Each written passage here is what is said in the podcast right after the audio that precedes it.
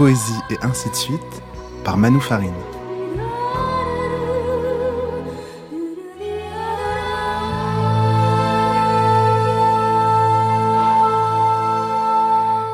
Je suis le hiéroglyphe inscrit sous la création, écrivait Els Lasker-Schuller. Aujourd'hui, Berlin et pantalon de taffetas noir, chant et cantique, prince et prophète. On ne dit pas qu'elle était la femme-femme. Elle a, elle a, toujours quelque chose de plus, de trop fort, quelque chose de, tellement décidé, de tellement brûlant qui sort d'elle que, que elle a, je sais pas, stimulé les gens qui, qui voulaient être stimulés.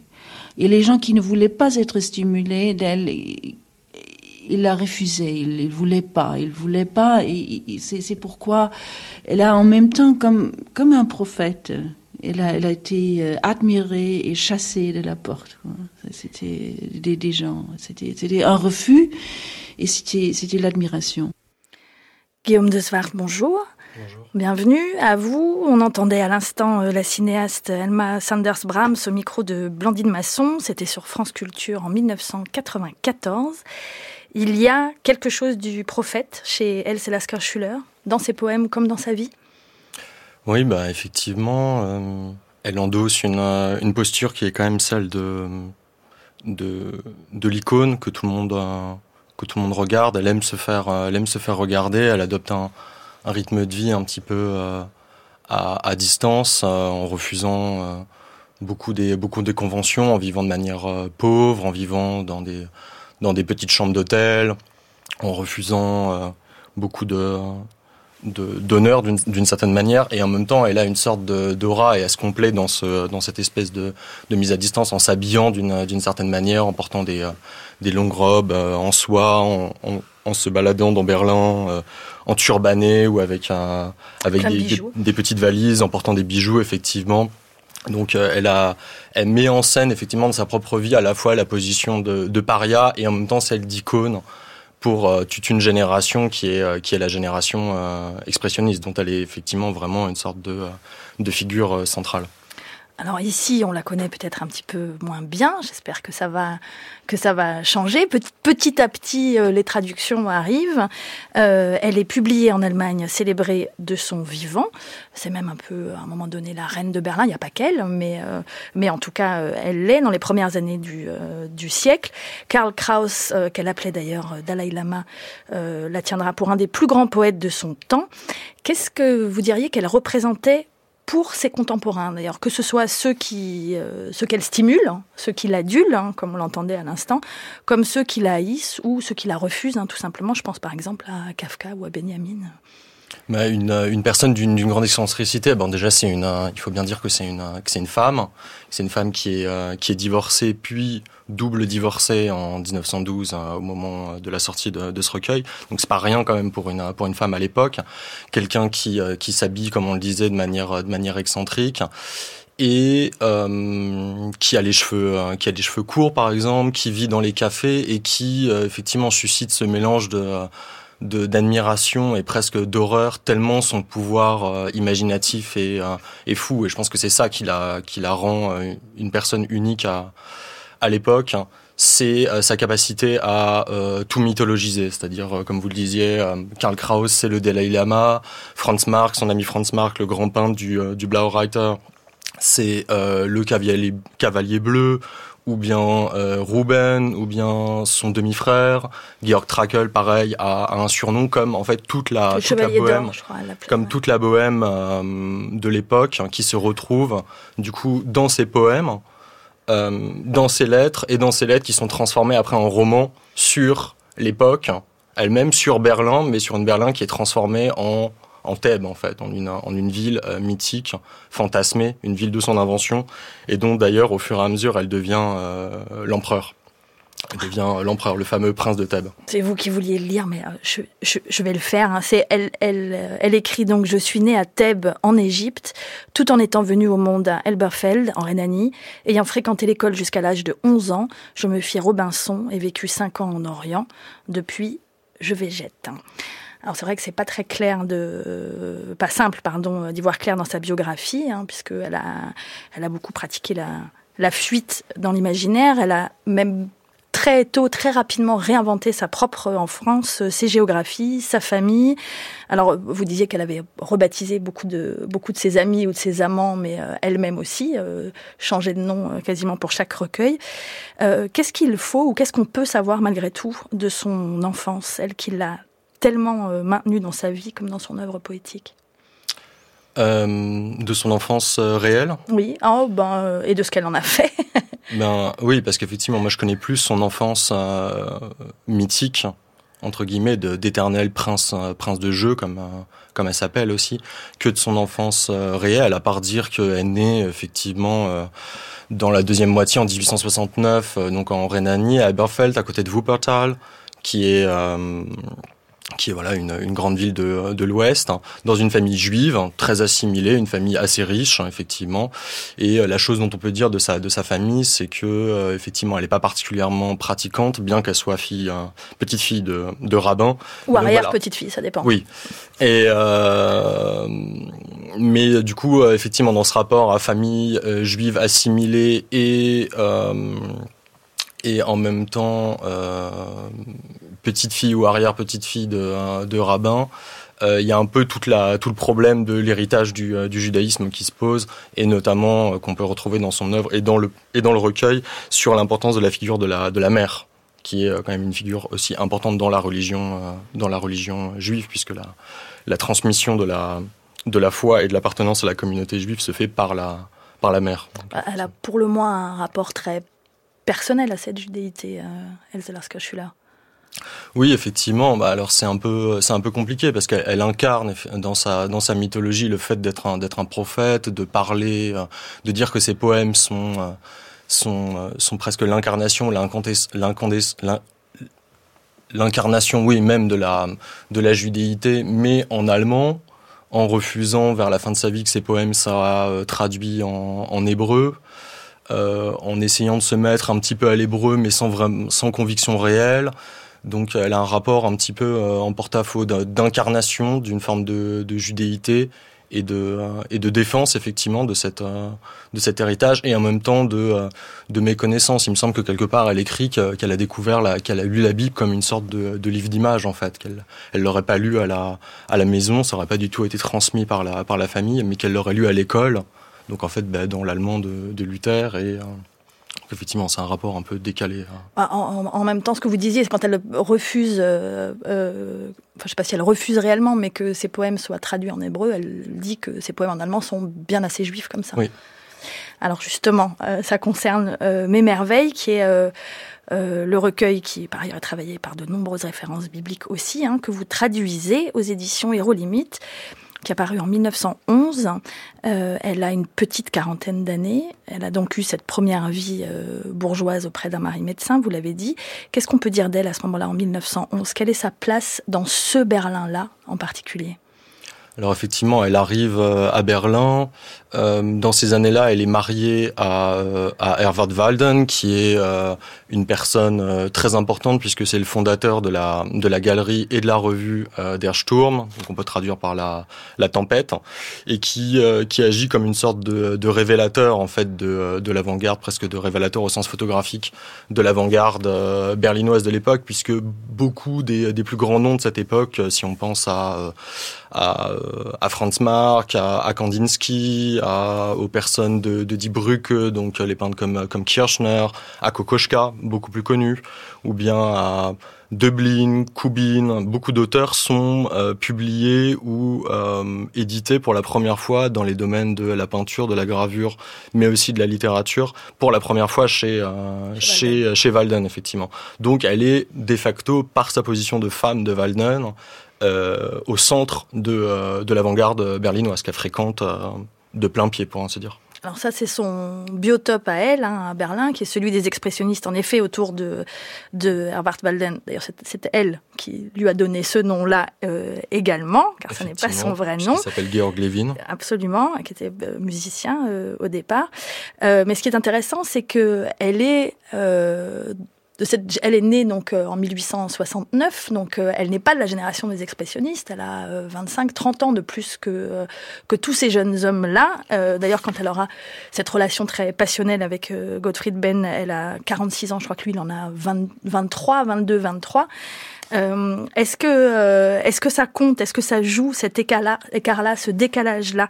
Est-ce qu'elle est à la fois l'esprit du temps et l'esprit d'un autre temps? Oui, alors c'est très intéressant de dire ça parce que ça nous amène déjà, ça nous met déjà un peu un pied dans la traduction, ce qui est intéressant. Euh, et j'ai envie de répondre en, disant que le, le recueil que j'ai traduit est traversé par euh, cette tension d'une euh, d'une personne qui vient de la génération antérieure, donc qui charrie avec elle aussi tout l'héritage euh, du symbolisme, du néo-romantisme, aussi dans sa langue, avec les comparaisons très très art nouveau en fait, hein, sur les, les fleurs, le fait de, de s'enlacer, donc on pense un peu aux femmes fleurs. Euh, de euh, beaucoup représenté à l'époque, même dans le style Liberty ou des, ou des choses comme ça, et en même temps une syntaxe qui, euh, pour parler de la, des questions de traduction, qui commence déjà à, à, à, vraiment tordre la langue dans tous les sens, et donc il y a vraiment cette tension entre l'héritage de la langue du 19e et une, une langue complètement d'avant-garde. Alors justement, malgré cette, cet écart euh, générationnel, euh, est-ce qu'on peut malgré tout l'assimiler à ce corpus-là, à ce corpus euh, expressionniste? Est-ce que c'est juste de l'assimiler à cette génération-là? En tout cas, aux enjeux et par où ça passe? Est-ce que c'est simplement la question de la rupture qui la, qui la relie finalement aux expressionnistes?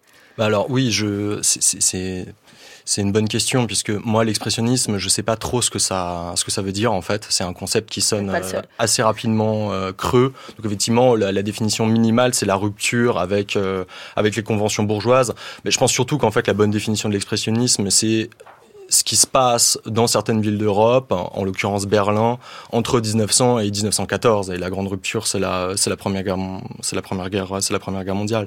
Donc, est-ce qu'on peut dire qu'elle est expressionniste? Je suis pas euh, à, la, fois oui dans la mesure où elle est reconnue de son vivant comme euh, la plus grande poétesse euh, de l'époque. donc ça, ça, ça la met de facto au cœur de cette de cette appellation entre guillemets.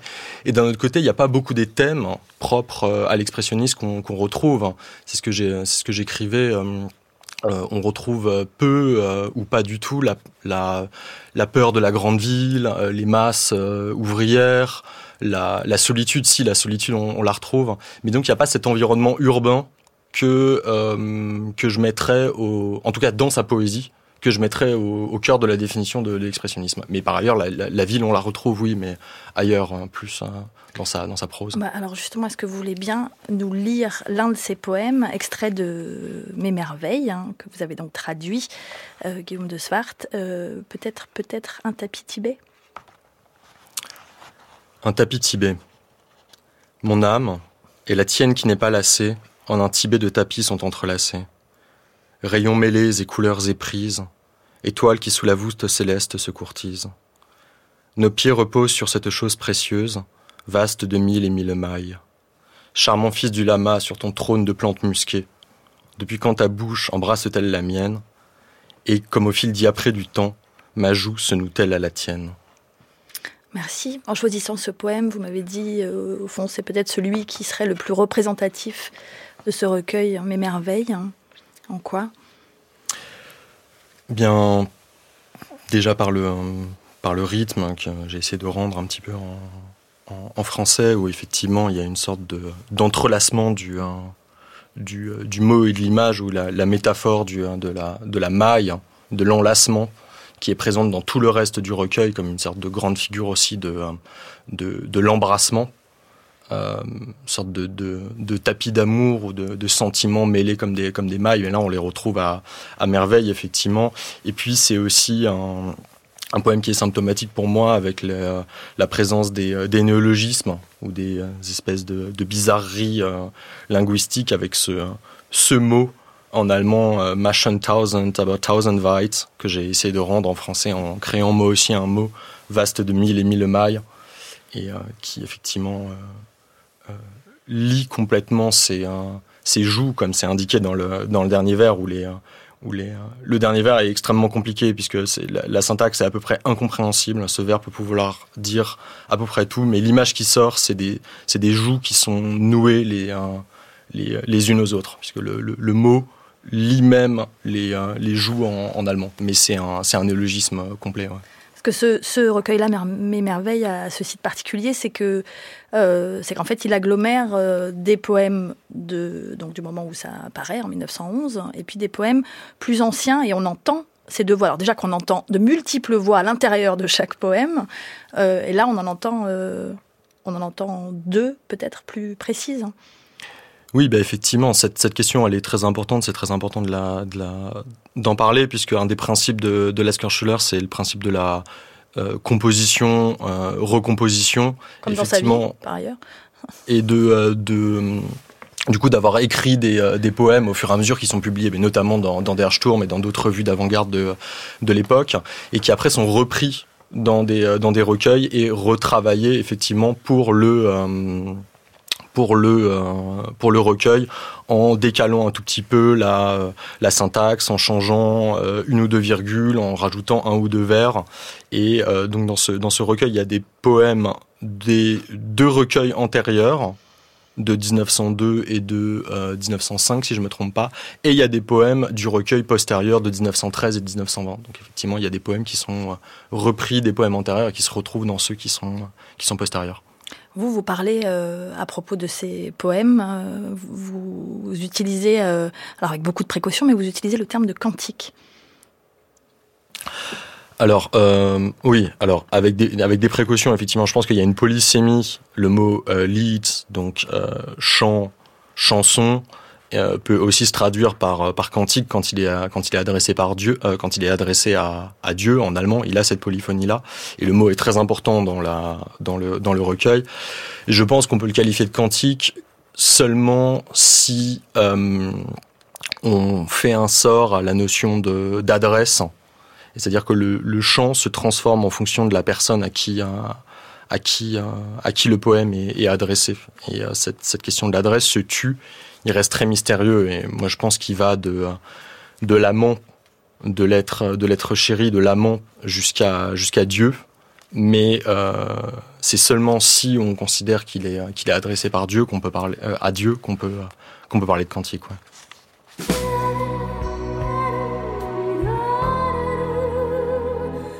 Vous écoutez France Culture, poésie et ainsi de suite par Manou Farine. Et aujourd'hui, à la technique Noé Chaban, à la réalisation June Loper, avec la collaboration de Virginie Le Duo, et avec nous, Guillaume Deswart, qui traduit Mes merveilles hein, d'Els Schuller aux éditions Héros Limite. Cette figure fantasque, radicale, hein, errante, poétique, mystique, un peu du Berlin, expressionniste.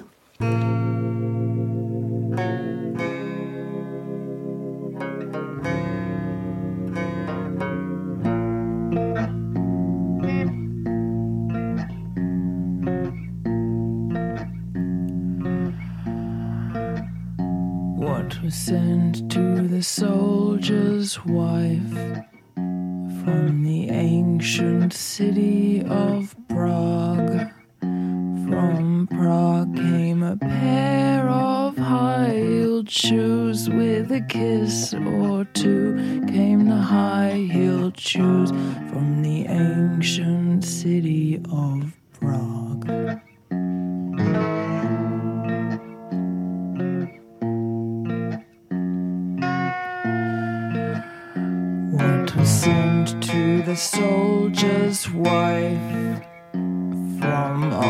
Oslo over the sound. From Oslo they came a caller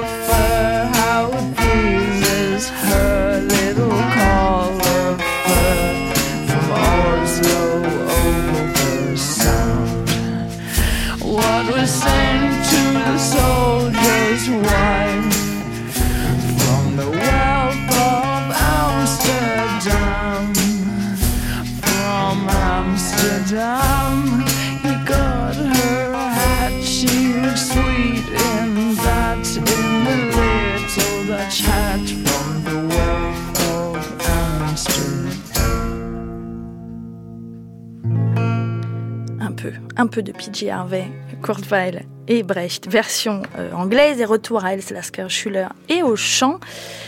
Klaus Mann qui euh, assiste à une lecture à Zurich, euh, parce qu'elle va devoir quitter Berlin en 33, je pense. En 33, en 33 elle quitte Berlin, puis ensuite elle fera des allers-retours en Palestine, et elle finira par rester en Palestine, puisque apatride, hein, où elle mourra. Et donc Klaus Mann, qui assiste à une lecture à Zurich, raconte dans son autobiographie, dans le tournant, il dit « Elle surgissait pour un instant parmi nous, un peu étrange certes, parfois effrayante, parfois d'un comique dément, mais dans chacun de ses gestes, dans chacune des paroles qu'elle chuchotait timidement ou murmurait avec colère, elle restait une poétesse née, le talent personnifié, un talent d'une intensité telle et d'une espèce si parfaitement singulière qu'elle mérite presque, en vérité, le nom de génie. Comment est-ce qu'on peut euh, imaginer euh, la façon dont Else Lasker Schuller dispensait ses poèmes? Parce qu'ils étaient aussi, ou peut-être surtout, faits pour être euh, dits, pour être proférés, déclamés. Effectivement, c'est une c'est un point qui est, euh, qui est important puisqu'il nous est, euh, il nous est complètement étranger à l'heure actuelle où la, où la poésie n'est plus qu'une sorte de, de, récitation, un soliloque un solitaire dans une, dans une chambre. À l'époque, il y avait beaucoup euh, la tradition des, des, des cabarets euh, littéraire où on lisait euh, où on lisait des œuvres et Lasker Schuller s'illustrait particulièrement dans ce dans ce genre. On a de nombreux témoignages bien antérieurs à ceux de de Klaus Mann. On a ceux aussi de, de Wieland Herzfelde ou d'autres encore de, de l'époque et où on raconte euh, effectivement à chaque fois ce qui frappe, c'est déjà c'est son intégration d'instruments de, musique. Souvent on dit qu'elle a qu'elle a un, qu'elle a un tambour ou qu'elle qu'elle frappe sur des sur des qu'elle a un petit luth ou des choses comme ça. Et puis que c'est que c'est que c'est poèmes ne sont pas du tout récités d'une manière euh, doucereuse, d'une voix euh, romantique et apaisée, mais au contraire qu'ils ont une, incandescence métallique et qu'elle a fait claquer effectivement euh, tous, les, tous les mots et qu'elle y met une sorte de, hargne et d'intensité au contraire d'une lecture très, très mièvre que je voulais, alors euh, à, propos de Mièvre justement, parce que euh, je pense qu'on n'aura pas le temps, mais je voulais vous faire entendre euh, une archive de 89 hein, de Lionel Richard, qui est donc ce traducteur, professeur de littérature, vraiment spécialiste de l'Allemagne de Weimar, qui lui explique le fait qu'on ne l'ait pas traduite en français euh, parce que euh, parce que justement c'était elle prenait la forme de chansons euh, les poèmes prenaient les formes de chansons que c'est et que la langue était assez simple en tout cas les mots choisis étaient assez simples et que rapidement en français ça devenait mièvre. Et, et que par conséquent bon on, on, on, ne les avait pas traduits ou en tout cas on avait moins traduit que le reste. J'imagine que vous ne souscrivez pas. Parce qu'il dit il dit en traduisant il dit en fait en français ça passe pas alors oui, bon, bien évidemment, je suis, je, suis, je suis traducteur. En tout cas, je traduis. Donc pour moi, tout l'intérêt, c'est justement, c'est de, c'est de rendre ces, ces choses-là. Alors effectivement, Lionel Richard a raison euh, en, en, disant que c'est une langue qui est, euh, qui est qui est extrêmement dépouillé, qui est est au fond assez simple effectivement. Dans les images les plus les, qui reviennent le plus, c'est euh, les étoiles, c'est l'amour, c'est euh, le chant, c'est le bourgeonnement. Donc effectivement des mots assez simples. Mais ce qu'il oublie de dire dans ce jugement, c'est que euh, tout son vocabulaire est quand même assez euh, d'un langage très très élevé pour ne pas dire pour ne pas dire précieux et euh, que c'est une langue extrêmement noble et qu'on retrouve une forme de d'intensité et de et de et, de non mièvrerie absolue si on si on s'attache à, à le traduire aussi dans le dépouillement syntaxique qui est le qui est le qui est le sien effectivement. Alors on écoute justement en allemand, puis après on, on, on entendra évidemment votre traduction, le poème Weltende, fin du monde. Weltende. Es ist ein Weinen in der Welt, als ob der liebe Gott gestorben wäre. Und der bleiernde Schatten, der niederfällt, lastet grabesschwer. Komm, wir wollen uns näher verbergen. Das Leben liegt in aller Herzen, wie in Särgen. Du, wir wollen uns tief küssen. Es pocht eine Sehnsucht an die Welt, an der wir sterben müssen. Lecture par Franziska Bauer. Est-ce que vous voulez bien nous lire votre traduction? Fin du monde. Il y a un pleur dans le monde comme si le bon Dieu était mort, et l'ombre de plomb qui tombe pèse comme un tombeau. Viens, nous nous cacherons plus proches.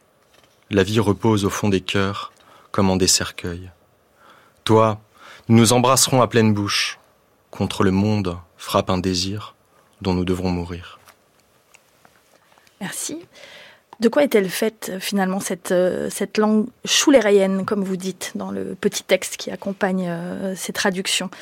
Dans cette euh, grammaire que vous décrivez, vraiment à la limite des possibilités de la langue allemande alors effectivement, un des premiers traits, un des premiers traits de, de, de, cette langue, en tout cas dans ce dans ce recueil-là, c'est la disparition de tout ce que j'appelle le, le, tissu articulaire syntaxique et notamment les les, les moyens de faire des, des comparaisons, donc les com, et euh, donc ça devient de plus en plus des, euh, des, euh, des, métaphores au fur et à mesure.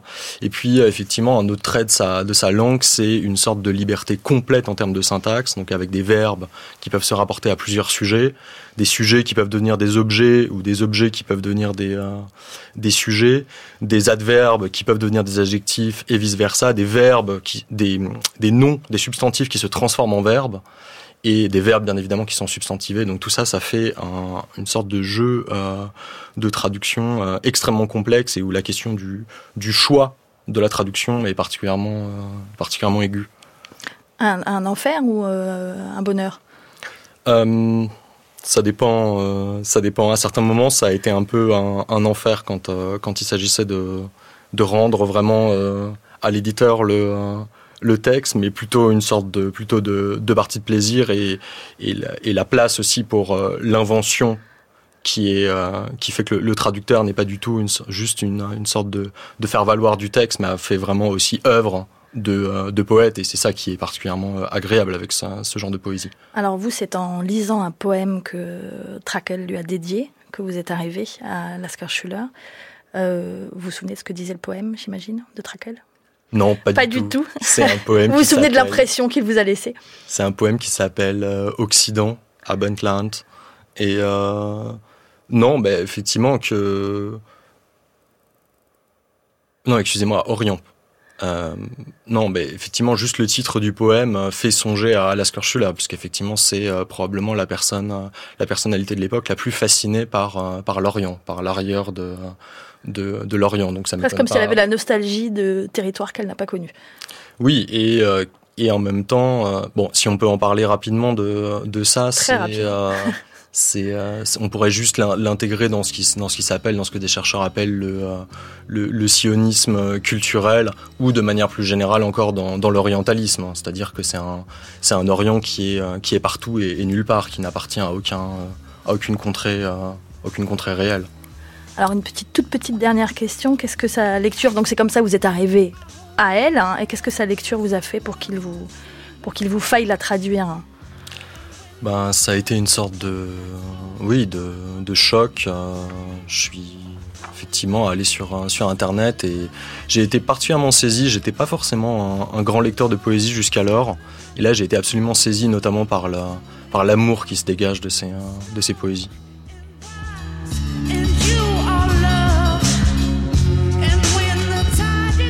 Mes merveilles d'Els Laska Schuller est dans votre traduction, apparue aux éditions Hérolimite. Merci infiniment, Guillaume Desbar, d'être venu nous en parler. J'en profite pour rappeler que le recueil, que le livre de poèmes, pardon, Secrètement à la nuit, paru aux mêmes éditions, mais dans la traduction d'Eva Antonikov, est toujours disponible. Poésie et ainsi de suite, c'est fini pour aujourd'hui.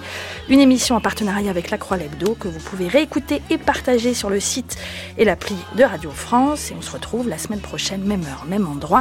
D'ici là, bon après-midi à toutes et à tous.